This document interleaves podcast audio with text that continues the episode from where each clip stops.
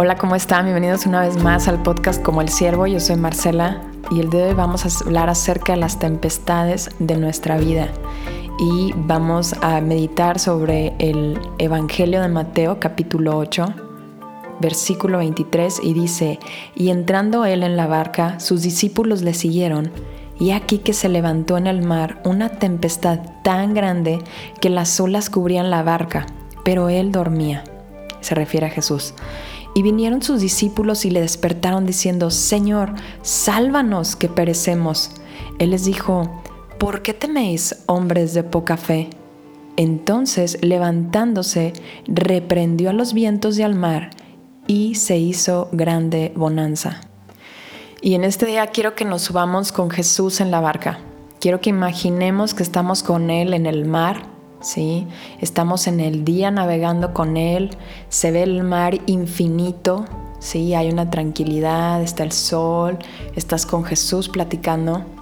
Y entonces llega la noche, Jesús se duerme, tú sigues despierto y empiezas a ver que las olas del mar empiezan a hacerse más grandes y empieza a llover y empieza a crearse una tempestad muy grande, tan grande que el agua empieza a meterse en la barca y entonces tú empiezas a tener mucho miedo porque ves que la barca se está hundiendo, pero tú ves a Jesús tranquilamente dormido a tu lado y dices, ¿por qué no hace nada?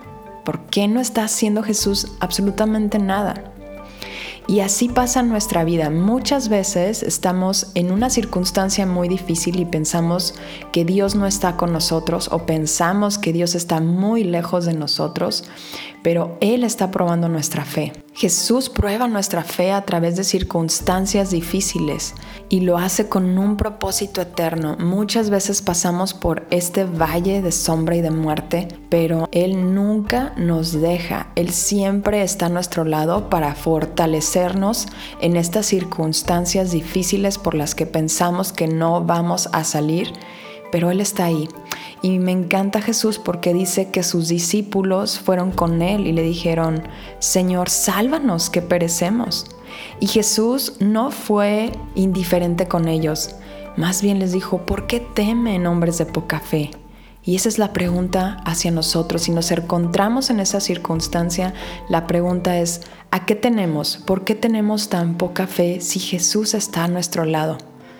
Entonces dice que se levantó y reprendió a los vientos y al mar y se hizo grande bonanza. Esto quiere decir que todo se tranquilizó. Y entonces esto nos enseña que podemos ir hacia Él con estas necesidades emocionales. Si a lo mejor nos sentimos con miedo, nos sentimos... Eh, asustados por estas circunstancias que pensamos que no vamos a salir y que se nos cierra el mundo, podemos ir con Él y platicar con Él, decirle todo lo que hay en nuestro corazón para que Él nos dé esa paz que sobrepasa todo entendimiento. Ahora, si tú has nacido de nuevo y tu confianza está puesta en el Señor Jesucristo, hay una promesa que Él nunca te va a dejar.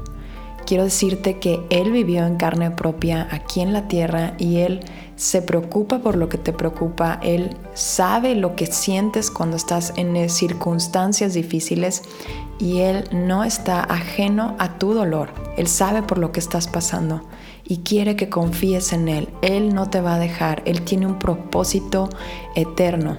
Recordemos que los que hemos confiado en el Señor Jesucristo y hemos puesto nuestra vida en Él, nuestro pasaporte está en los cielos, no está aquí en la tierra. Él va a hacer muchas cosas aquí en la tierra y va a usar nuestra vida para poder llevar los frutos que Él quiere que llevamos y a veces va a tener que utilizar circunstancias difíciles, pero podemos confiar en Él. Si el día de hoy sientes un pesar muy grande en tu corazón, sientes una necesidad emocional muy fuerte, ve con Jesús. Él está listo para fortalecerte y darte esa paz que tú necesitas a través de la oración y su palabra.